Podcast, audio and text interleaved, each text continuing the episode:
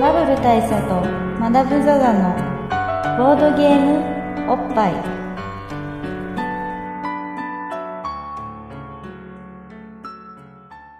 お疲れ様です。お疲れ様でです。す。ということでですね、はい。お久しぶりです大。変ご無沙汰を、来ておりました。うん。ご無沙汰後のこのテンションですけど、今日は、えーいつもとちょっと趣向を変えまして、はい、えー東京都中野区は、中野、中野、えー中野新仲見世商店街からですね、中野新中野市商店街ですね、うん、っていうね、まあ、あのブロードウェイのすぐ横にあるめちゃめちゃ雰囲気のいい、いい、うえん、昭和感のある、ー飲み屋街でですすねね、、ですねの路地があるんですけどはあどうもありがとうございますどうぞ。もう釣りがここのなかなかのボリュームできましはいありがとうございます野外カウンターで飲みながらお届けしておりますた、はい、なので若干この MC のボリュームは控えめそうですねという感じになってますながってますけどもまあここしばらくの我々に何があったかみたいなそうですねあの話から入り何ましょう分12ヶ月空いてしまったのがっつでり開けたのでうんまあ何があったかっつうよりもあのその話をする会みたいな感そうですじですかねあのまあ帰ってきましたみたいなねそうですねいや別にいなくなってなかったんですけど、ないんですよ、ま確あ、かあにのご無沙汰しておりました的な回として、そうですねちょっといろいろ、つれづれにお話ししたいと思うんですけども、思い出すままにね、はい大バラクの頃まあ要はいろいろいろいろあって収録ができなかったっていう話なんですよそうそうそうそう、本当にいろいろあって、うん、ま何がありましたかね、あまずあれですようん、うん、えーっと大佐には、えー、ドラマイ関連そうですね、ドラマイ5的月にからいろいろドラマイ的にも、まず5月が、ちょやばのイベントラッシュだったんですよね、そうですね、うんほぼ毎週、っていうか、ほぼ毎週じゃなくて、1週間に2個以上のイベントがあるというね、そうでしたね、大体で、何だっけ、えっ、えと、ー文学フリマそうだ文学フリマあってがありデザインフェスタデザインフェスタがありに、まあ、一番大変なのは、えーゲームゲマーームケマーケッットトがありなり、えーそして、えーゲームマーケットとほぼ同時にあの新作俳句の発売がありそうですねそして、えーラスボス的な感じで5月末には嘘つき村の人狼そうですねがあのりそあしのて合新しい公演間にがあはり合間にはボードゲームワークショップもそうですね、はいあのボードゲーム作成のドローツルマイズワークショップやったりとかして、まあ、5月は本当超絶イベントラッシュだったんですよそうですねでこのイベントラッシュが終わったら落ち着くなっつって6月はのんびりできるなっつってところに降って湧いた移転話移転話、はドロスルマイヤーズ移転話がありいということで、まあ、ドロ今のは僕の状況としてはですね、えードロッセルマイヤーズのまあ移転が決まり、はいえーそのことの告知もされ、えー実はもう、えー、と最初の9店舗を、えー閉め締め閉めた数日後っていう感じで、そうですねうん、今だからもうシーズン1が終わったところっていうことですね今2期を待ってる状態そうですだからまあそういうこうねまあいほっと肩をなで下ろす的なそうですねとりあえず一段落っちゃ一段落、んまあ、まだ全然忙しいんだが、うっんていう話ですよねっていう感じでございます今ねあれなんですよ新店舗のね内装してるとこなんですよ内装作業がね、はいはいいろいろ壁のペンキを塗ったりとかまた自分たちでね DIY でやってるんですけどもっていうのがまあ今の状況はいはいマダムの方はどうですか僕の方はね僕の方も5月クソ忙しくて、うんまあ、なんでかっていうと去る6月2日に結婚式を挙げたんですよおおめでとうございますありがとうございます、ありがとうございまおすめでとうございまますでまああの何分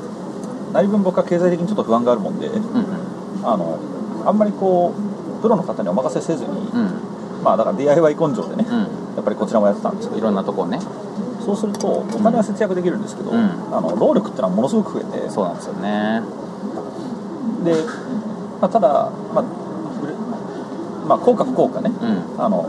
5月はそんなに俺は仕事がないらしいってほうほうなってたんですよほうほだからこの1ヶ月頑張ればなんとかなるわっつってうん頑張り始めたんですけど、うそしたら仕事が入りまして、うほうほうそうす効ると果効果ねそうとはいえけおけつは決まっていて、うんもう絶対動かせないじゃないですか、だから2人分の仕事をしなきゃいけない状態になって、それであの連日レインや死んでた、まあ、酒は飲んでたんですけど、うんうんでも連日レインや死んでたんで僕も収録どころじゃなかったし、うんうんという感じのまあでも結婚はね人生の一大事ですからねいや本当そうですよ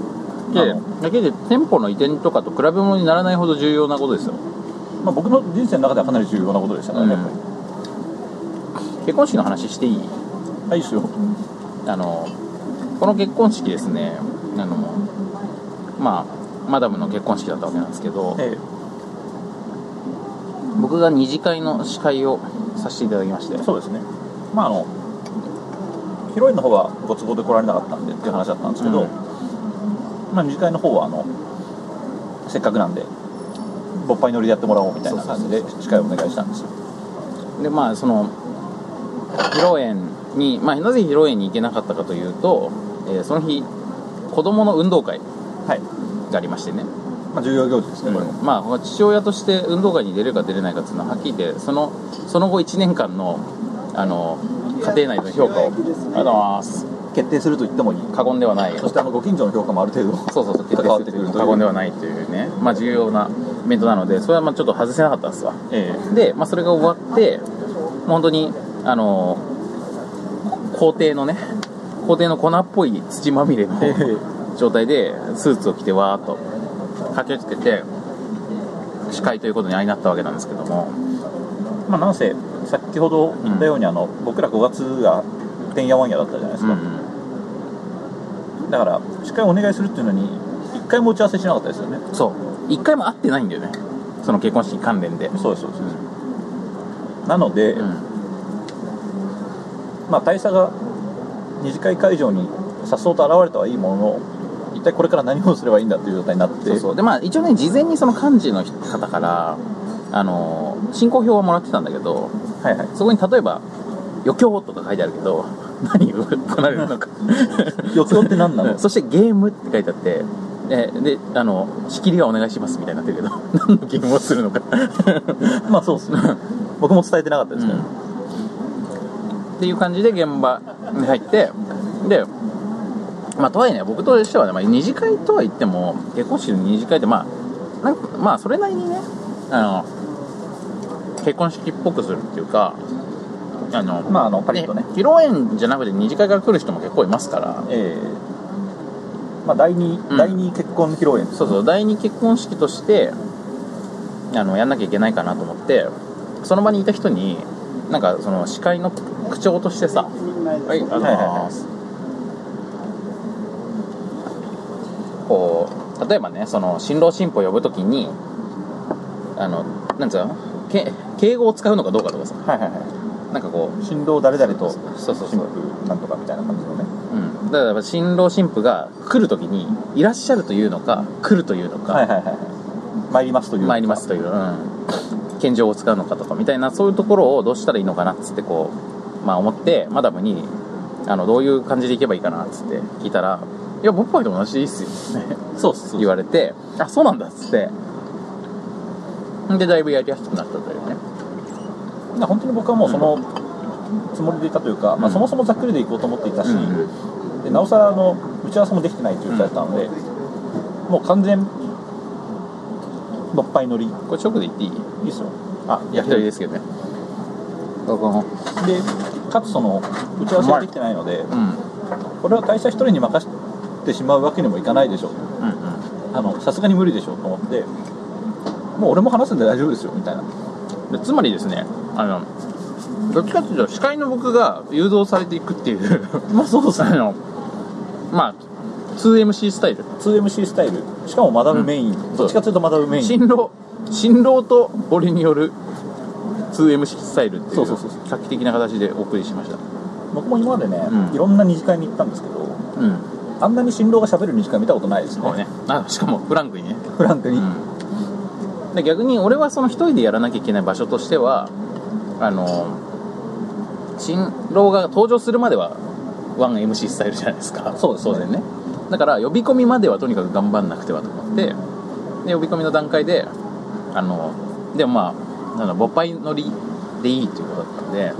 まあ、とにかくこれはテンションを上げるというのが俺の仕事だなと思って。はいはいまあ場を温めるそうそうそうそうであの新郎新婦がこれから入場しますがみんなで呼んでみようかっつってはいはいはいありました声出してみようかっつってでわーってまだちょっと小さいんじゃないかなうざいですね そんなんじゃ新郎新婦登場してくれないよっつって やめなさいよ入場前に面倒くさいよなかなかないですそうみんなで「お二人さん」って呼んでねで俺はなんかそれで出ていいのかも分からずそうまあ、でもとりあえずうん今ので成功したんだなと思って、じゃあ出るかって出るわけですけど、でも登場した瞬間にマイクをひったくってう「 んはいどうもうん新郎です」みたいな感じになって、はいというわけでねそうそうそうこんな結婚式あるかって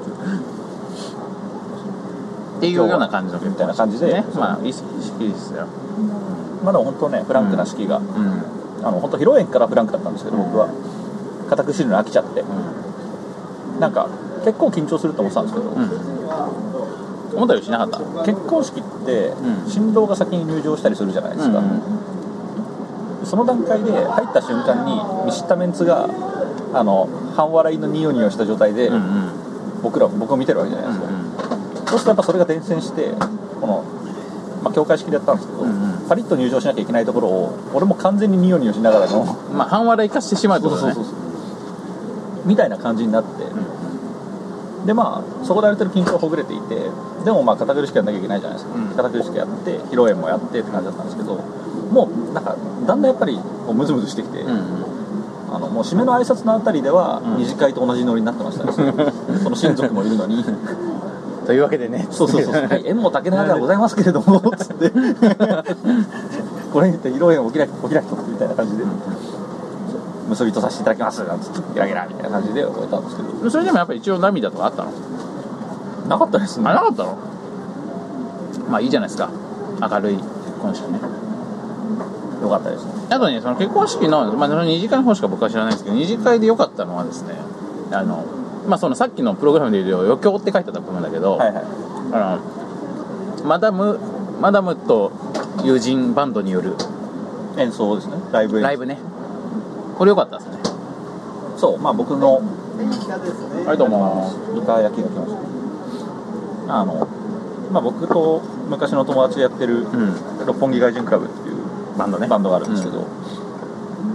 あのボッパイのエンディングテーマがそのバンドなんですけどそうなんですよボッパイのまあ皆さんも聞いたことあるかもしれないんですけどもボッパイのエンディングに流れている曲のバンドなんですよそもそもねでまああの二次会だから結構ボードゲーム仲間もいっぱい来るんでうんうんそうするとまあみんなある程度はボッパイ聴いてくれてるんで、うん何の曲やろうかっつって、まあ、曲はいっぱいあるんですけどとにかく俺がいやこの曲は入れとかないとこの曲が一番知ってる人多いから、うん一番売れてる曲だそかうらそうそう一番あの僕か界れてる曲僕界隈で売れてる曲だから、うんうんこれはやらせてくれっていう感じでやったんですけど、まあ、やっぱり案の定その曲が一番こう会場の温まり感は感じましたねいや俺ね俺だからさそのまあまあ考えてみればその曲をやらない理由もないんだけどもやっぱあんまりそんな意識してなかったっていうかまあ俺は司会で頭がいっぱいだったっていうのもあるんだけど、なんか普通に聴いてたらさでしかも初ライブだっつうなそうですねでなんかこうあの打ちきそうなね 打ちきそうなメンバーがはいはいはい、まあ、みんなうちもそうでしたね、打ち切りそうにあのライブをする感じだったわけじゃないですかでなんかああなるほどまだまだあのこういう俺らの知らない側面よのうつって思って聞いていたらあの途中でいきなり知ってる曲が始まるとわわかるそのテンションっていうかさあのなんだろうなんかそれまで知らない人たちだったのが突然知ってる人になる感じあでもまあそれは分からんでもないですねだから、例えば、本当に今ちょっと、前いか、いかがね、思いのほか、全然喋れる状で態じかゃかないっじたゃんないでですすけど、なんか、例えばフェスとかでね、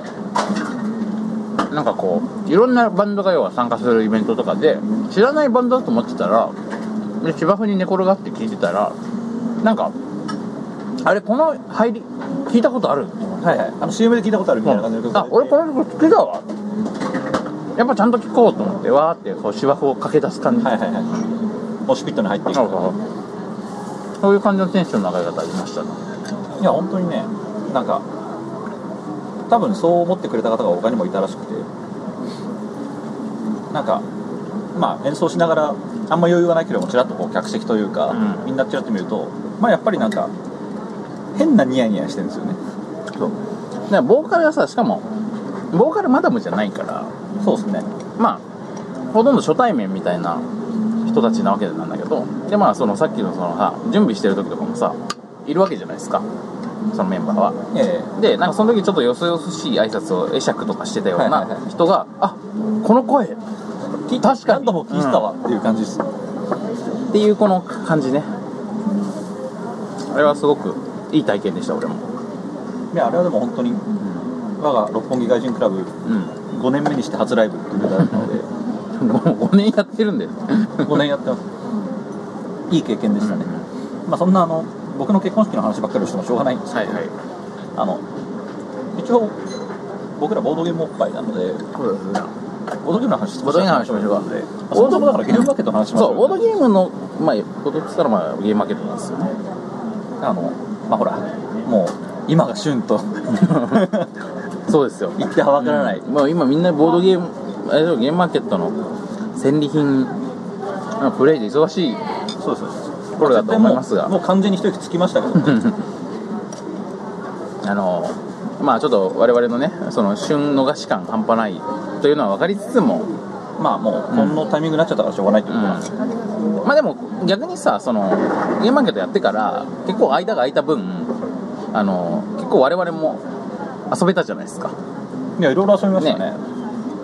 だからその辺も触れつつ、まあ、今年のゲームマーケットどうでしたみたいなそう春ですのねそれがだから今日の本題ですそうです結構時間かかりましたけどそうその話そうそうそういう回でしたそういえばそうです、僕の結婚式どうだったの回じゃないんですよ、ゲームマーケットは、うん、うんまあ、僕もいろいろあったんですけど、うんまあ、僕はゲームより何よりですね、うんあのまあ、僕個人としての楽しみというのと、うんあとあのこのボッパイの MC としての楽しみっていうのがあるわけですけど、うんボッパイ MC としての僕が一番ありがたかったのはあの幻のいると噂されていた女性リスナーの方に初めて実際にあのお話をできたまあ本当は、うんうんあのボッパイサミットとかでちらっとこうお目にかかったりはしてたんですけどこれまあその幻の女性リスナーみたいな人がいる特定の人がいるわけではなくってそもそもマダムがそう女性リスナーに会ったことがほとんどなかったほとんどなかった、うんまあ、ファイサミットを去年やった時は、あのほぼお話ができなかったので、うんちゃんとその女性リスナーの方とお話しするという機会がほとんどなかったのでだってそれもねもしかしたらその友達とか彼氏とかでそうそうそうそう、まあ、連れられてなんだこのキモい2人組だと思いながら仕方なく来てるという可能性もありますからねそうですそうですなんですけど、まあ、今回はあのこうわざわざねわざわざこんなこんな僕とうん話すために待っててくれた人っていうのがいて、その人と「あーあーマダムですか」みたいな感じになって「あはい僕僕がああ元あのあのマダムです」みたいな感じになってあのしっかりお話できたっていうのがあのなんていうんですかねまあ僕ら、まあ、結婚式の話してなんですけど僕らでも童貞じゃないですすいかません八海さんお願いします八海はい僕らって童貞じゃないですかはいえ違います よ精神的な話です人が日本酒頼んでる時にそうそうそう僕らって童貞じゃないですかまあマインド的なことですよねそうそうそうそう、だからもう盛り上がっちゃうじゃないですかやっぱそんな感じになるとはいいやそりゃそうですよ女の子が僕と話そうとしているという事実にね受け止めきれないよねその事実をね受け止めきれないですね、何が起きたかよくわからない状態になるんですけど、まあ、おかげであの本当手のひらにすっごい油汗をかきながらあのなんていうんですかねもう分かりやすい踊り方をしながら女性リスナーの方と「ああどうもありがとうございますいつもありがとうございます本当にすみませんありがとうございます」みたいな感じの会話を延々に30分するみたいなことがあってそれがあのまあゲームマーケットから1ヶ月以上経つと、んいろいろ記憶って薄れてくるじゃないですか、うんうんまディティールはねそうディテールはねうんなんですけど僕の中で今なお鮮明に残ってるポイントというのはどこかといったら、うんそこですねうん、 ゲームと関係ない全然関係ないししかもあのもう5時回ったあたりの撤収だみたいな感じになってからのねそうなんですよあのねまあそのその日のマダムというとあのまあいろんな方がねやっぱりこうあの普段店お店に来れない地方の方とかもあのドロマイブースに来てくださってで「マダムは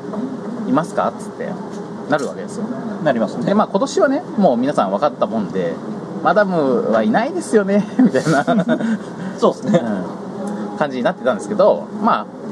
俺今年は、まあ、ちなみにまだまあ別にその寝坊とかしたわけではなくってその結婚式のそう関連であの用事があって来れなかったあまあしばらく来れなかったからそうですでも遅れて夕方ぐらいに来たわそけうでですすねラスト2時間ぐらいだけあのギリギリこう、まあ3楽時器をとか楽器をんがっつり担いで、超でかいアンプを持ってきたわけですよであのそこのタイミングからまたさらにちょっと後になって、まあ、マダムもこう回るところは回ってですねでなんか俳句の私有台で一緒にテストプレイをしてくれてるような状態のところになんかたまたまっていうか、まあ、多分確かそのそれよりももうちょっと前の時間帯からちょくちょくこう「マダムまだ来ないっすかね」みたいな感じで「後で来ますよ」みたいなで来てくれていたあのその女性リスナーの方が、しかも2組ね2組2組大阪の方と長屋の方そう大阪の方と名古屋の方がそれぞれ来てくださってであれマダムですよあそこの猫背の姿勢の悪い 男がそうですあれはまだもです姿勢の悪い眼鏡の男がそうそうたら、まあ、そのテストプレイが終わるまで待っててくれたわけですよそうですねで俺も逆にあのあでもまあテストプレイされてるんだったらちょっとご迷惑かもしれないんでみたいになったとこいやいやいやいやいやいやいやつってい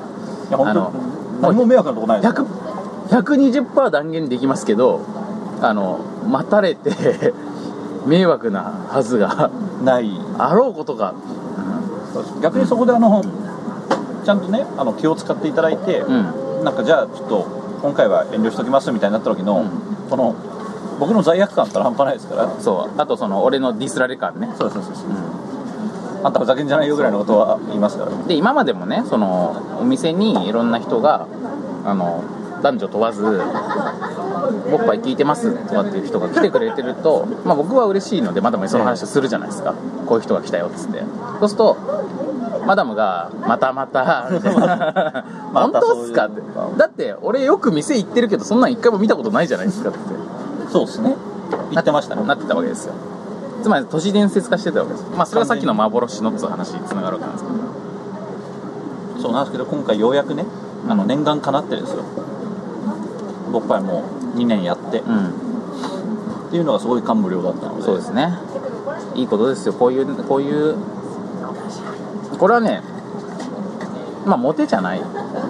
厳密に言うとまあゲーム中と思ってじゃないですモかテじゃないけどチヤホヤちやほやして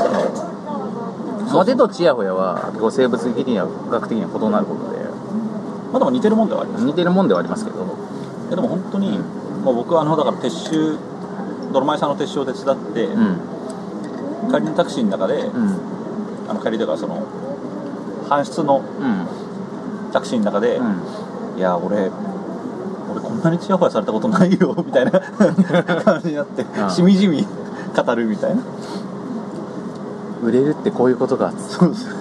全然売れたわけじゃないんだけど全然売れてないんだけどもでも売れるってきっとこういう感じなんだろうなみたいな感じあでつってこうまあ、窓の外を見ながらねそうそうそうそうそうなあの窓をガーってガーッて開けてガーッて開けて売れるってこういうことだこういうっていうっ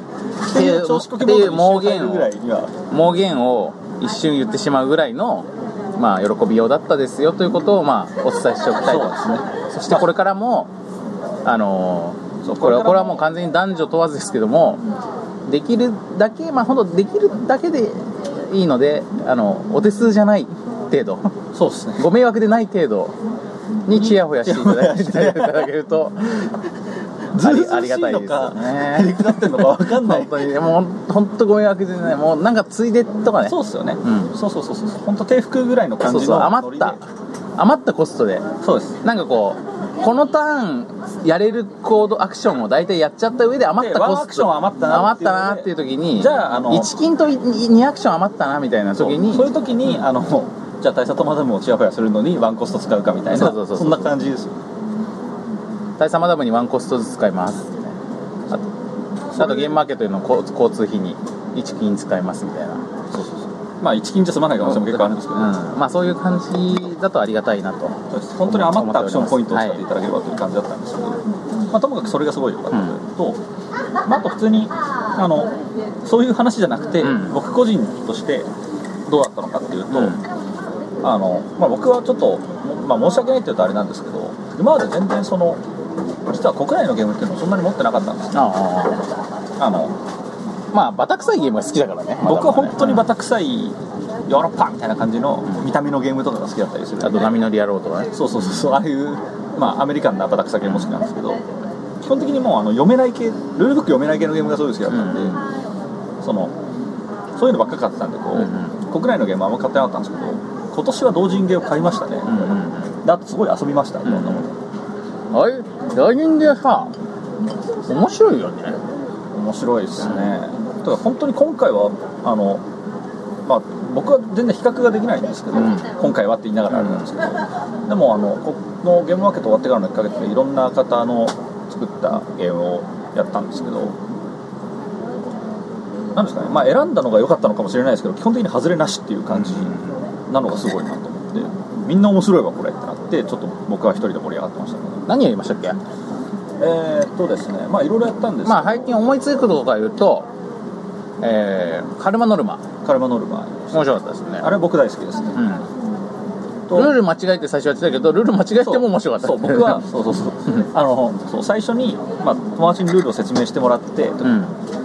そう偽マダムにルールを説明してもらってやってたら友達ってねうんそうあの人偽物なんでルールを間違えましてそうそうそうその間違えたルールでやってたんですけどその段階で楽しいこれってなってて、で後でまあ自分でルール読んで違うじゃないってなってあので俺は正しいルールで一緒に遊んそうだなんんだだけけどでども楽しかったです面よ白かっなんか奥の深い、た悩ましいですそうそうそう面だ白かったっというのがあってあと僕がこれはと思ったのとかはえーっとまあ町コロたあマチコロねマチコロまああの、まああれは同人会社というよりは株式会社が作ってるんで同人じゃないかもしれないけどまあでもゲームマーケットで買った国産国産のねゲームってい新うやつ作ゲームなので、うん面白いよねあれでも本当にそのボードゲームを扱うのが初めてっていう感じんなんですよね、まあ、つく作るのを初めてそうですそうですでもあすごいのこうデジタルのゲームを作ってる会社なんですけどね、その完成度の高いでかつすごくあのいい意味で初心者向けなんか王道感あるよねそうですねんであのなんですかね本当初めての人に勧めやすいゲームだなと思ったのがすごい良かったなと思いました、絵もポップだしねそうですねで一方う初心者の人に勧めやすいかっていうと、ん全然違う方向なんですけどこれは面白いなと思ったのはトレインですねんうんうんあの紐で作ったところですよね、うんうん電車シリーズ第2弾そうでしすかもデッキ構築で気構築プラス陣取りという、このまさかのなんだ欲張り欲張りゲームですけどいやもうほんとねあれは本当本当すごいなと思ってカレープラス林ですよいやそうまあカレー林も相掛けみたいな状態っていうか、まあでもイメージ的には本当ステーキと寿司が両方出てきて、ん両方食い合わせがいいみたいな不思議な現象が起こって、合うねこれみたいなそうそうそうそう両方うまいみたいな感じになるっていうのが良かったですねあの写真もいいよね電車のあれいいですね実写っていうそうだしなんか本当システムもこうあそのまあで気候しかとこうドミニオン的なものをみんなこうやっぱ想像するのはそうでベースはその辺だったりするんですけどでもすごい独創的なアイデアもいっぱい入っていて、その都市開発をしたら当然廃棄物もセットになるよみたいなああいうのとかすごい面白いなと、あのデッキ構築してる時にデッキに余計なものが入ってきちゃうのをどうやって排除して圧縮していくかみたいなのをあの別の消化の仕方してるっていう感じですよねそうですね、なのでなんだろうなすごいバランスが取れてるけれどもかといってそのうまくまとまりすぎててこじんまりしてるってわけでもないっていうなんかこなれてる感があるのに同時に同人のそのいい意味で荒っぽさもあるというねそうですうんだから本当にすっごいハイレベルなゲームだなと思ってやりましたねあれはあとは何をやったかなえっとコード・オブ・プリンセスやうりましたねあれは特殊なプレイ感でしたねんまああれもコンシューマーゲームとののタタイイアアッッププだから本当に同人活動よくわからないけどでもなんかまあ元の DS のゲームやってないから何とも言えないけど多分題材とも合ってるし いやなんかその世界観とゲームシステムに違和感はないじゃないですか、ええまあないですねうん、なんかその捨て振りゲーっていうのもなんかこう確かにこれはみんなが好きなことだっていう気もするし、ステータスを割り振って、まあ、うん戦っていくゲームですよね、捨てたつ割り振りだけでほぼ戦闘結果決まるみたいな感じそうですね、んあれはなんか本当にあの、まあ、日本の RPG の要素をんうまくこう落とし込んだなっていう感じはありますね、そのそうも和製ちろん極端ではあるんですけど和製 RPG 感っていうののなんかあそこに絞りますかっていうそうなかなか思いつかないところに絞ってきたなっていう感じはあって、面白かったなと思いましさすがさすが如月さんた、さすがですね。さすがです、っていうのとかですね、うん、まあ、他にも2、3やってるんですけど、えーあとねあの俺としてはあの知り合いが出したゲーあそうですね、うん今年はあの、まあ、これは本当、私事なんですけど、うん僕らの友達関係もあの結構出店してたんですよね。うん、で友達の中で初出店っていう人が結構多かったんですよあの例えばオインク佐々木さんとかは、はいまあ、別に前から友達だけど前から出してるしあ,、まあ、あとあのもう会社化もしてるし、えあのボードゲームやってくぜっていうことだからまあそりゃそうなんですけどあの今までね別にゲーム作ってたわけでもない友達がーそうですねあの一年発起して今回俺ボードゲーム作って出すわみたいな感じになって、初出店っていうのがっていうのが結構軒並み何組もあったんですけど、どれも面白かったんですよ、会長でしたねそうでうすね、えーとまあ、具体的な作品名を挙げていくと,、うんえ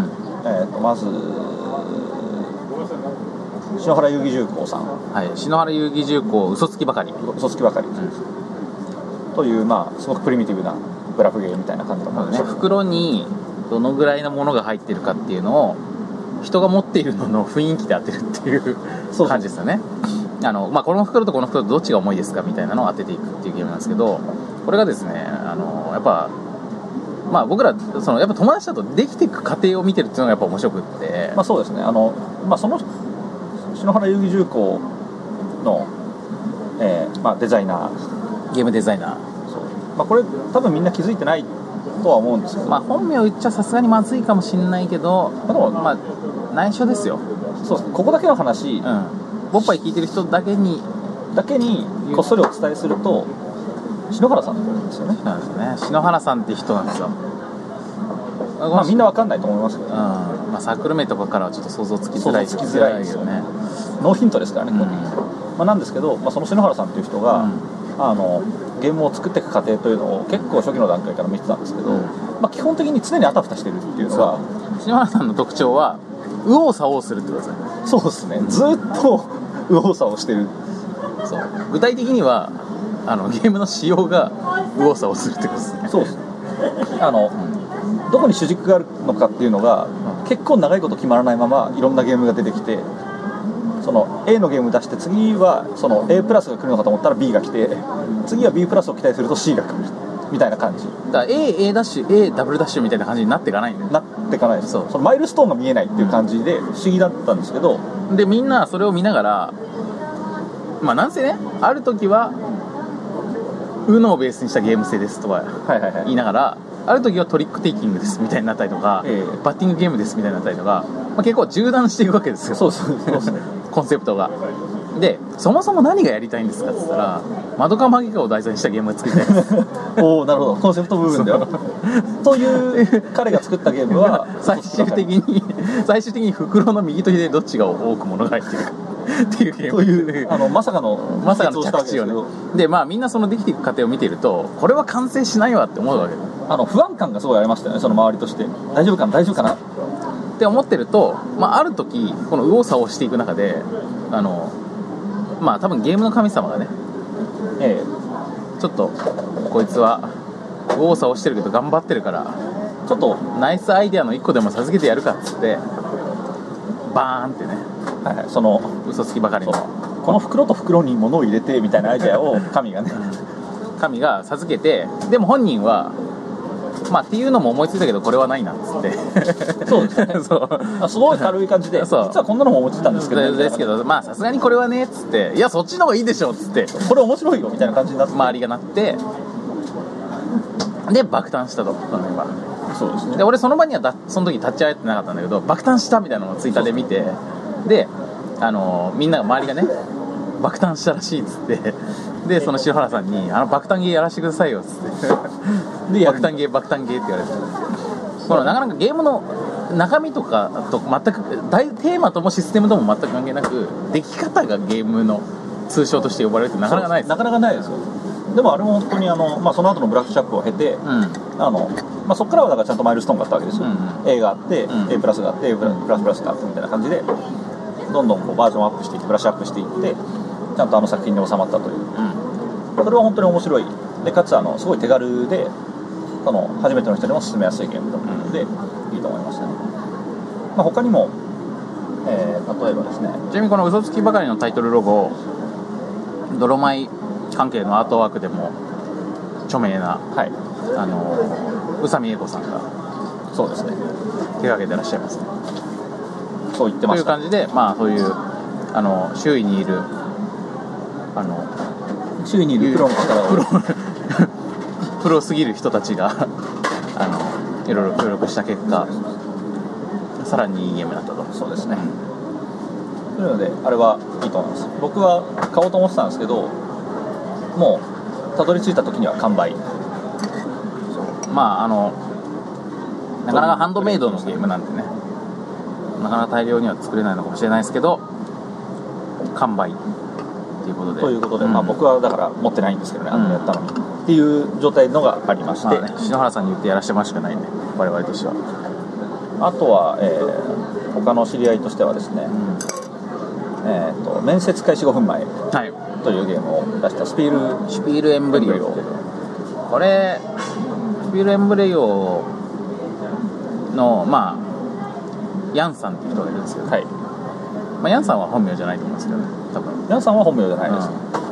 ヤンさんはあの、まあ、同じく友人なんですけど、はい篠原さんと作ってるよ様子がまだ全然正反対でそうですねなんか気づくとできてたっていう感じ 我々から見ると、そうですねまあ,、うんあの多分その本本人の中でうんいろいろこう考えてうん、つけてたんですけどその外に右往左往ぶりとかを全く見せてないのでそうでまあ少なくともできたものを見るとなんか割と迷わずできた感じがするっていうかねそうですね、うんあのちゃんと積み上げ型で作られた感じがあるなので結構こっちの面接開始5分前に関してはある程度こう太い柱というか、うに沿ってできていったゲームなのかなというん印つ象まがありりました安定感があるわけですそうですねでなんかしかも本人はまあ謙遜かなんか知らないですけどあのバカゲーですよバカゲーですよって周りにずっと言ってたのにやってみたら全然ちゃんとしてんじゃねえかよってそう言なんっでてすまあもちろんあの、コンセプトは結構バカゲーで、うんあのまあ就活の面接の直前に、まあ、みんな集まってるところであの、まあ、ちょっと見た目的に NG なポイントが発見された例えば鼻毛が出てるとかねあとあの、まあ、スラックスのケツの部分が裂けてるとかあと口臭がやばいとかそうね、そうそうそうとか寝癖がついてるとか、うそういうのをあのインディアンポーカー的にこう自分の額にカードを当てる形式で、自分は分からないけど他の人からは全員見えんるうんっていう中であのみんなでまあ本当のこと言ったり嘘言ったりしてうん、お互いに君指摘離しれ合出うわてけでるすよよねねみたいな、そうそうでその中で自分は本当はどの異常が自分の体に起こっているのかっていうのを当てるゲームみたいな感じですよねでも割と論理的推理ゲームとしてのそう側ですね面もあり、ちょっとギャンブル的な側面もあり、うでもやっぱりその相手のその口調を見て、んあの口調嘘だよみたいなのを感じたりっていうすごいプリミティブな側面感覚的な側面もあってあの不思議なプレイ感ではありますけどいいゲームだなと思いました、うんそしてすごく軽いうんプレイ感だな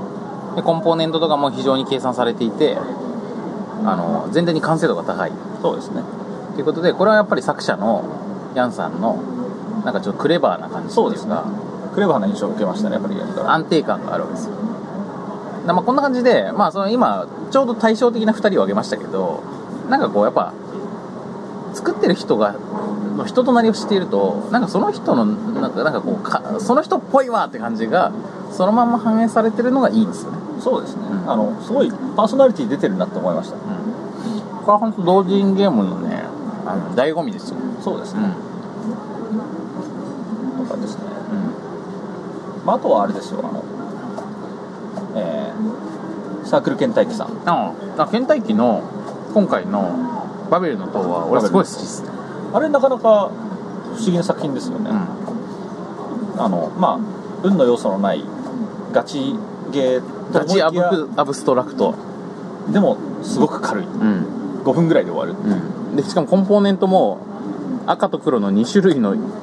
のパネルが入っているのみという本当にもう、なんかタバコの箱を2つ重ねたぐらいの大きさの箱に全てが詰まったお手軽ゲーだったんですけどでもあれほんと小箱感もとかグッズとしての感じもいいしゲームもシンプルだしすぐできるし誰でもできるしいいよ、あれはねやっぱさすがだなと思って、うん、クラフト感もいいし手作り感ですよねまあ、作者の方とは最近こうあのお付き合いというか友達付き合いさせてもらってるんですけどやっぱりこう余裕がありますねあの作品を作るのにこの間ねそのドロッセルマイヤーズワークショップにもゲスト参加してもらったんですけど、やっぱねあれなんですよそのなんかねゲーム作る時にアイデアのストックがあらかじめすげえ多いんですよはいはいはいなんかプロトタイプを本当になんかまあ6個も7個も持っていてええその中からじゃあも今回のはにこれをものになりそうなやつをまとめてあのなんかその完成度を上げて出すみたいなはい感じでなんかねそのまあやっぱヤンさんのさっきのとはまた別の意味で安定感があるっていうかそうですねなんかねプロ感があるよねちょっとねそうですね学生なんですけどねあの多作でありつつもうんあのなんですかねそのいっぱいできたけどどれをどうしていいかわからないみたいな状態ではなくてこれはあのとりあえず今回は置いといて今回はこれをブラッシュアップしようっつってちゃんとそれをあの正当にブラッシュアップできてでちゃんとテストプレイもしてっていう一連の流れに全てに安定感があるのでなんか本当まあすごいお若い人なんですけどあの安定感あんなうん貫禄があるなっていう感じを覚えましたね、いろんな人がいますなぁいろんな人がいました、うんいやまあもちろん直接知り合いじゃない人たちも含めてでいろこのいろんな人がいろんなこと考えながらいろんな技を繰り出してくるみたいな感じっていうのはやっぱりいいんですよすごくであのあれなんですよそのまあ俺らねそのそもそもゲームマーケットに行ってる歴が浅いから、はいだから昔のゲームマーケットに比べてこうですねみたいなことは言えないんですけど、はい例えばまあ僕らがもともと好きなそのコンコンシューマーゲーム業界と比べてもやっぱねこのオリジナルの新作っていうのがいろんな人たちが常に出しているっていうかあのみんながオリジナルを創作で作っているっていうのは、それ自体すげえ面白いじゃないですか、すごいですよねホットですよね、だからうん、いや驚きがあるしこう来たかみたいなのがあるわけですよそうですねお新鮮な驚きが結構多いですよねね、例えばねこの間ね E3 の発表とかを見てても E3 っていうのはあの海外のっていうか世界最大のゲームショーですけど、えデジタルゲームのねなんですけどアメリカでやってるやつ僕でも中継見てましたそうそうそうでまあ僕も現地に行ったわけじゃないんで中継で見てたんですけど例えばマイクロソフトのカンファレンスとか見てもまあなんか音楽配信を力入れてきますよとかみたいなその事業発表としてのサプライズとかはあるにしてそうもですねやっぱりなんかゲーム一個一個のコンテンツレベルでのなんかおそんなゲームありなのみたいなそうですそういう驚きが少なかっそうたえそんなの作っちゃううのみたいななのとかはまあなかなかないですよやっぱねそのコンシューマーゲームってやっぱその業界が成熟しちゃってるからかつあの巨額の予算を投じがちなので、うんだからまあ例えばこうそのじゃあドカーンって言ってじゃあ今回の目玉は「コール・オブ・デューティー・ブラック・オプス2」みたいなこと言われても、あうん順当みたいな感じになっちゃうなので相変わらず綺麗だなとそかう相変わらずクオリティ高いなと相思う変わらず面白そうだなっていうのでやっぱその相変わらず面白そうだなってなるのがやっぱりマックスでそんなんありなのっていうのはなかなかないんですよそうですねだからまあもちろんねそのゲームにはいろんな面白さがあるんで完成度をひたすら上げていくっていうのも一つのゲームの価値なんですけどでそんなもゲームも僕らは全然大好きなんですけどやっぱあのこと驚きがあるって意味だと E3 に勝ってますよ、勝ってると思いますよ、うん、実際まあまあといっても僕らもその中継で触りだけ見てるんでお前ら何言ってんだって話ではあるんですけそどうそうそうそうあとまあその完成度の面で戦ったらあのなんだろうそのおお前らこれと比べんじゃねえよって言い過ぎる人まあ言われるかもしれないけど、でもねあっちは100人規模で作ってんだよみたいな話になるんであの億単位かかってるからね全部ねなんだけどまあそういうことじゃなくってやっぱり僕らはやっぱゲームにねそのワクワクとか驚きが欲しいわけですよ、そうです、あと面白が欲しいわけですよそうですあと場合によってはなんかゲヒヒヒみたいなのも欲しいですよ まあそうそうですよねウヒヒヒみたいなでこのウヒヒヒみたいなのは本当にあるでしょゲームマーケットありますなんせ友達が作ったりしてるとねそうですそうですあるし、まあ、そうじゃなかったとしてもやっぱりなんかいろんな人がいろんなこと考えて例えばさあのここのにもボッパイにもゲストに出てもらったことがある炭酸ファブリックとかさ、はいなんか普段は離れてるわけじゃないですかそうですね京都ですからねでまあなかなか会えないじゃないですか、まあ、ツイッターとか見てるけどもブログとかねなんだけどなんか最近どういうこと考えてんのかなどうやしどんなことして過ごしてんのかなって思ってる時にこう遠くから来た頼りみたいにゲームができるわけですよはいはでやったでしょいやりましたパやブフィブりました面白いじゃないですかあ面白いですねまあ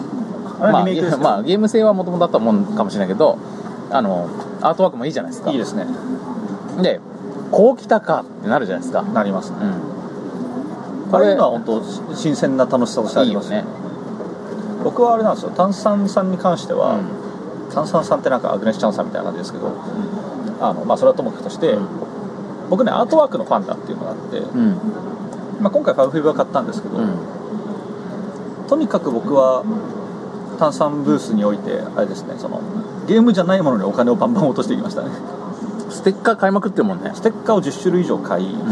そして T シャツも買いみたいな感じで、なんゲームマーケットに僕はだから午後3時に着いたわけですけど、そっからの開始30分で手元にあったものっつったらステッカーと T シャツだったんですよあの 10days ゲームズさんに行った時 もあの僕はクリーチャーズ T シャツを買って ゲーム買ってないっていうね何しに来てるの君はみたいな感じになって、まあその後ゲームちゃんと買ってたけどねそうですあのというかまあ実はその天霊寺さんとかに関してはあのもう欲しいゲームを目星をつけて他の人に買っといてもらったとこもあったので、うん実は買ってるんですけど、うんでもついてまずすることって言ったらゲーム以外のものを買うといううん不思議な感じはあったんですけうど、んまあでもそういうところも含めてですねゲームマーケットの面白さあるなと思っうんいや本当ね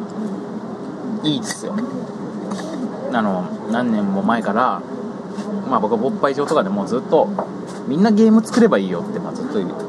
てるわけなんです作るの楽しいですから、うんでまあ、それはね、本当ね、救いにいる時も言ってたんですけど、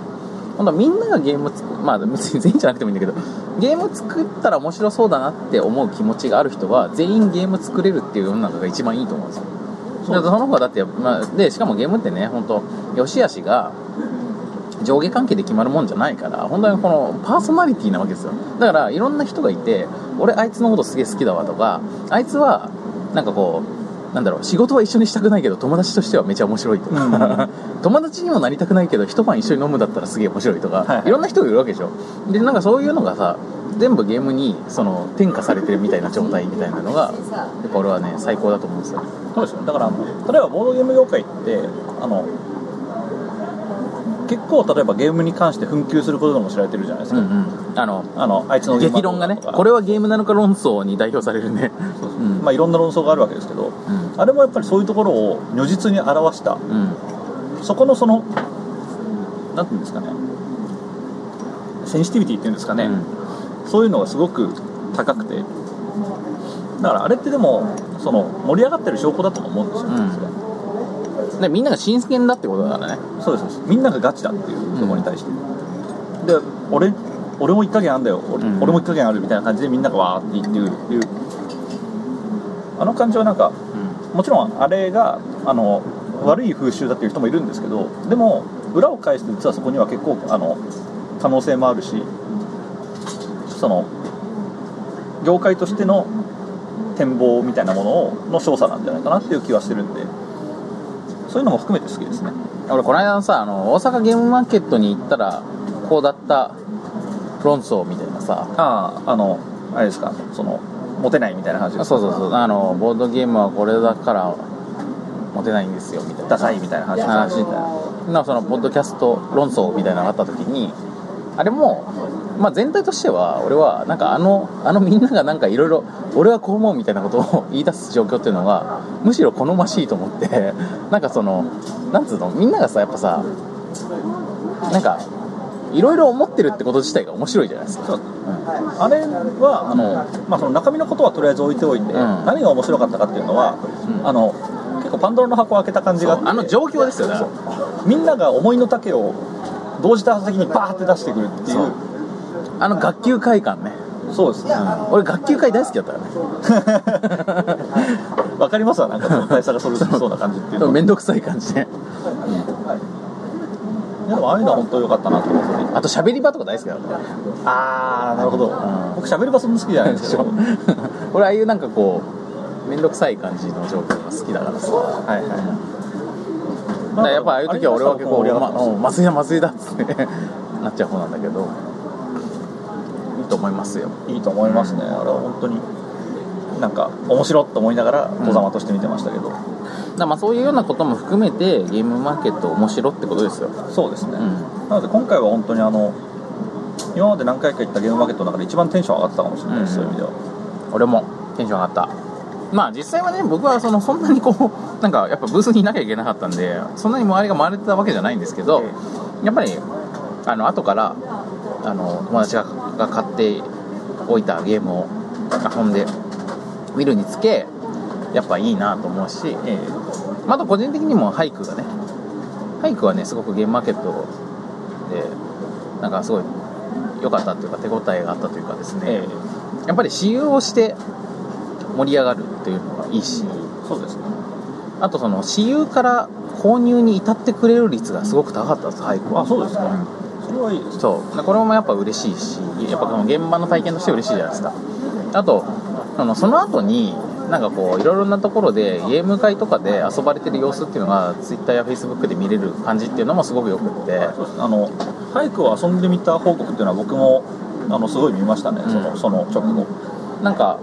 普通に遊ばれてあのあれですよアダムとイブってさ2人用だからさ基本がまあええ複数パッケージ買うと違うんだけど基本2人用だからやっぱゲーム会用向きじゃないんですよそうですねゲーム会ってやっぱりなるべく他人数で遊べる方がさ遊びやすいじゃんだからそのそういうようなツイートがアダムとイブの時は少なくってちょっとこうあの特殊感があったんですけど、はいあの俳句はやっぱりすごくカジュアルに遊んでもらえてるし普段使いされてる感じも嬉しいしあとやっぱ何よりねあの俳句はできた句があのツイッターで見れるじゃんそうですね結構あの上げてますよねそでこんなのを読んだよみたいなの結構あってでその句がいいんですよ味わい深いの多いですよね、味わい深いんだよあとあれですあのえっ、と角川学芸出版はいの、えー俳句俳句じゃないごめん俳句っていう雑誌が あるんですけどね、はいそこの、えー、と編集部の方と,、えー、と俳句をするっていう会がほうほうほう行われて、まあ、僕はそれはいけなかったんですけどであのーじゃあもうマジモンの人たちですよねそうですで、えっと富士見の、あのードラゴンマガジンのああ富士見書房ですねそう富士見消防のあのドラゴンマガジン編集部の方が企画してくれてへえでなんかこうあのーやなんか行われてねでまあその泥米のべあの別のスタッフが行ってくれたんですよでまあその話を聞いたんですけどやっぱねそういうのもすごい味わい深いわけですよあのやっぱ片や俳句は読みまくっているけどもゲームなんかが全然しないっていう人で片やあのいやドラゴンマガジン側はやっぱりゲームには相当精通してるはずそうですよなんだけど、まあ、俳句は普段よ多分読まないと思うんですけど、でこのこの異なる2つの文化がなぜか同じ卓を囲んで同じことをするっていうのが不思議ですよやっぱいいんですまあこれのねその模様っていうかまあだなんか第2回とかもなんかあるといいなと思っていて第2回は僕もさしさしたしたいなと思ってるんで、まあ、そういうのがあったらまあそういう模様とかもレポートしたいなと思ってそうですねみたいですねという感じでまあいろいろ面白い広がりが起こってまあなんかちょっとゲームマーケットの話から外れましたけど、ええ俳句に関しては、うんまあそんなこともあって、まあ、僕としてもゲームマーケットはすごく充実してましたよとそれ以降もね、なるほどうん、でまあちょっと嘘つきまの話とかあのデザフェスの話とかしすると本当にキリがないので、ええまあ、今日は一応ゲームマーケットの会という感じにしておきますけれども、あのまあ、こんな感じでですね、まあ、近頃僕らやっぱちょっと充実しすぎて、そうですうね、ん、あのマダムなんて新婚ですからね今まあそうですね一応ね新婚です、新婚って言ったらまあリア充ですよそうですね一般今的にだけね、はリア充です、ちなみにマダムの奥さん可愛いですからねそれはやめましょう そういうのは 言っときますけど 言っときますけどうちの嫁は可愛い可愛いですよあのマダムのその結婚式二次会用にあのドッキリビデオみたいなの作ったんですよやりましたね寝起きドッキリ、寝起きドッキリ風風のやつ風茶番まあビデオ、寝起きドッキリっつって深夜にやってますからね、うん、を、まあ、僕がレポーターとしてビデオを作ったわけなんですけどこの時にあの、まあ、寝起きドッキリの感じでマダムの家に入っていくとマダムが寝てて、はいでそこをまあ僕がこうこっそりいろいろレポートして、真っ暗な部屋をねそうそうで電気つつけたりとかすると電気つけてみたら部屋一面に奥さんの写真が貼ってあってそうですねでちょっと最高感っていうかううわう わわああーっつってでもまああの愛情いっぱいですねみたい なこれ結婚式的なお落としどころに持っていくっていう茶番があったんですけどその奥さんの写真があの壁一面にバーって貼られているのを見て俺はあこのこのなんなんつうのまあ俺ちなみに会ったこともあるんですけど、ええそうですねその時点でも会ったことあったんだけどなんかね壁一面にプライベート写真がたくさん貼られてるとあのすすごい圧があるんです圧があります圧があってグッとくるんですよはいはいはいなんかあれですよねそのなんでしょうなんか近いドル感っていうかそうあのなんかね可愛いっていう感じが襲ってくるんだけど、はいなんかそのなんつうの説得される感じの襲ってき方っそうってすいうよか あの本当うぞうぞなんだけど物量で物量のその力というものを感じる、いやあのね、まあ、一応そのあれ一応誤解を下げるために言っておくとですねあの、まあぶ、実際可愛いんだけどもそのプライベートな一面っていうのがたくさんあるっていうのがでかいんですよ、はいそのは直接は僕は会ったことあるけど「あこんにちは」みたいないつもお世話になっておりますみたいな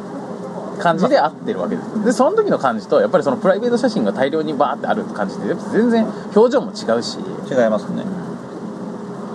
これだなと思ったんですよこれはあれ可能性感じましたよ、感ね、じましたこコのンテン感ツとしての感じましたあのなんつうか ま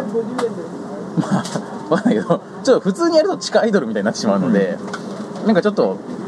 考えた方がいいかもしれないけど何かを感じました俺は可能性を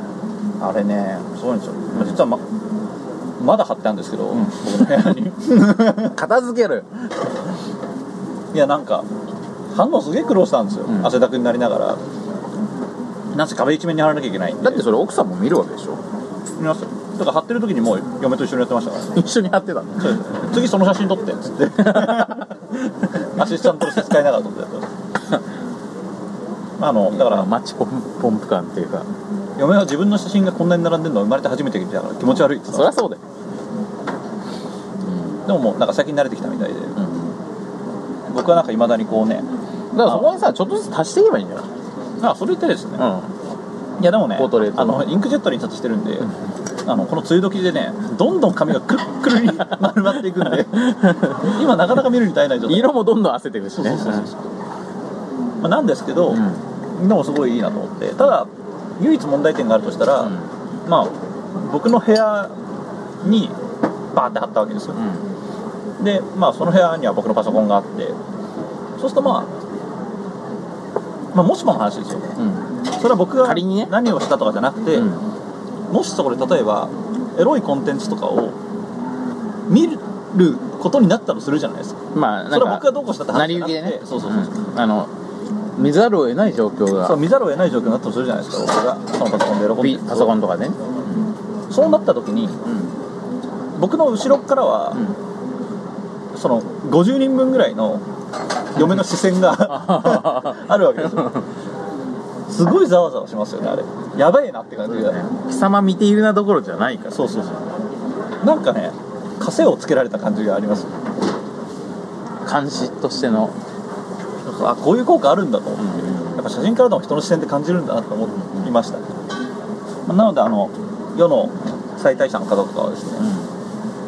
一度お試しいただきたいそうね、壁一面に奥さんのプライベート写真を貼るっていうのをやってみるといろんな感情が湧き上がって、そうそうそうそうまあ、改めてうちの嫁ラブだなって思うかもしれないしあのうちの嫁フィアだなって思うかもしれないし そうそうビーアフレイドオブだな Be afraid of だなって思うかもしれないから まあその辺をねあのごご堪能いただけるといいんじゃないかなとまあ、というねあの、うん余談をはい挟みましたがとりあえず今回はあの、まあ、この空白のはい最近の僕らはこんな感じでしたよ空白の1ヶ月半何があったのかことですね話プラス、うえーもうね業界最速のねんそうですよあのゲームマーケット もう 速報ですよ速ゲー報ムマーケット速報ををお送りしましたけど もまあ本当に遅くなって申し訳ありませんでしたということじゃないんですけどいや本当ひどいと思いますよ今までで一番空いたんじゃないですか多分まあとしてかもはしれないいやーこっから先はポンポンといきますよ、ポンポンとポねンポンと通常会がねそうそうそう目白押しになっていくはずなんで、すごい頻度で上がなってたんで店も今閉店してますからねそうっすよね毎回毎回でも今まで23回ぐらいはそういう前振りをしたんですけど、うねんでもこのざまですねまあ今この完全にそこはね狼少年状態というかね嘘つき村状態というかねそうですねなっちゃってますけどねまだまあ嘘か誠かそういう感じでガンガンやっていきたいと思いますのでそうですだからいい加減ちゃんと通常会をねもりもりやっていきたいそうなんですよ僕らってあの、ね、ゲームの話したいんですよ普段はあの収録してないところはしてんですけどねそうあの今の話取っときゃよかったねっていうことはよくあるんですありますねゲーム自体はちょいちょいやってるんでねなのいや本で当ね話がしたいんですよね俺はなのでまあこれからこうガンガン通常会を取ってあのちょっと申し訳なかった感もあるんでそうああのの心機一転巻いていきますよ巻いていきたいところですねはいということでまああの思いますのでほどほどの期待を持ってこれからもよろしくお願いいたしますこれからもよろしくおね願いいたしますというあと,、えー、とドロッセルマイヤーズ新店舗もマジでよろしくお願いしますそうですねまあ近日情報公開っていうはい感じですかね、あの家賃が上がってやばいんでマジでよろしくお願いします、そうです ね、はい、というのもありつつまあ今日はこんなところです今か日ねはこんなところですかねあのあとこのお店は美味しかったです美味しかったですね、途中から俺が日本酒を飲み始めたという、そうです八海山を飲み始めているという、あれはありますけれども、あのえー中野は新中見世商店街おすすめでございますはい、お店の名前は、えーその名も焼き鳥中野ですね、わかりやすいですう、ん、中がいいの中ですね中そうそうあの中むずまじいもの中ですじゃあということでですね、はいあの泥米にお越しの際はお立ち寄りいただけるといいんじゃないかと思いますこれからの季節やっぱ外で飲むのはいいですよねいいですね過ごしやすいですね、うん、まあ、今後ちょっと暑くなってくるかもしれないですけど、うということでですね、ん、はいえー今回番外編お届けしましたあと告知します久々にしましょうか、はいちょっと僕口の中にイカがねはい、全国でえーボードゲームおっぱいはですねまず、えー、ぼっぱい .com、はえー boppai.com にて、えー配信をしております、えーそして iTunes 上でも、えーボードゲームもしくはおっぱいもしくはボードゲームおっぱいで検索していただけると、えーボードゲームおっぱいが出てくるんじゃないかと思います、えー、新新旧みたいな風にあるんですけど、まあ、新の方基本そうですねあの今日の方いい加減消せよって話なんですけど、うん僕は面倒くさくてしてないというはいことなので、い、えいーと加減消しますよそれをまあ定ななんだろうあれなんか定期購読みたいなのあるじゃんフォフォローしとくみたいなやつありますねをやっとくと、えー次から自動でダウンロードできてあの出先とかで聞けていいんじゃないかなと思います、そうですねえーそしてツイッターアカウントが、えー、ぼっぱいアンダースコア違いますよあじゃあボードゲームボードゲームアンダースコアおっぱい、BOARDGAME アンダースコア OPPAI ですはい、ここで、えーなんかコインコメントとかをいただけると、え2人とも失禁しておりますとそうですはい、あのカジュアルに毎回失禁しておりますそうです、はいあのコンスタントに支給しておりますしておりますそして、えー私渡辺こと、えーバブルの方は逆か逆ですね、はい大したことを大佐こと渡辺渡辺の方は、えードロッセルマイヤーズボードゲームマート、えー中野ブロードウェイ今までは4回やってたんですけども、えーこれから、えー移転して、えー別の場所で始めますと、はえーどこに移転するかっていうのは、えーまた発表いまたしたますと、えー続報をまた、はい、とにかく、えーまあ、今ちょっと閉店中ですけどもあすぐ,、近ま、々すぐまたやるよという感じでやっておりますはいはいあと,、えー、パと岩ワ崎ーアップして帰ってくるってそうですねえー第2シーズンとして、第2シーズンとしてね2期まあ、Z です Z そうですね、 い、いですねドロッセルマイヤーズ Z ゼ今 Z って言うとももクロのことだった大体、まあそうですね、Z といえばもう黒ですねまあ、シーズン2ですよねっていう感じでやっていきたいと思いあますとデイリーポータルですねあデイリーポータルですからデイリーポータル僕好きですからそうですね、えーはいあと言い忘れてたのは、えー、とボードゲームおっぱいの Facebook ページ相変わらずの韓国ドりでございます、はいえーまあまあ確かにそんなに大した情報はないんです があのーあれですよ Facebook やってらっしゃる方はあのいいねをして損はないよそうですそうすると、あの何も失うものはないですそうそう例えばツイッターはうん普段あんま見てないけど、フェイスブックは見てるみたいな人だったらば、ん一応更新したらタイミングがあ情報がある程度来ますね分かるよみたいなそんな感じにはなるんでちなみあのにドロッセルマイヤーズの Facebook ページも結構 Twitter は盛り上がってるのにやっぱ韓国の結構な観光ドルぶりなんでいいねしてもらえると嬉しいなとはい思いますそんな感じでですね、あの悲しいお知らせも終わったところで、はいえーまた次回ということですかねですかねはい、それでは、えー次回は通常回になるんじゃないかと思いますはい、毎回それを言ってる気がしますが今回こそは次回ちゃんと通続やりたいなとだと思うな思っておりますというわけではいまえーたま次た次回回よろしくお願いしますさよならさようなら「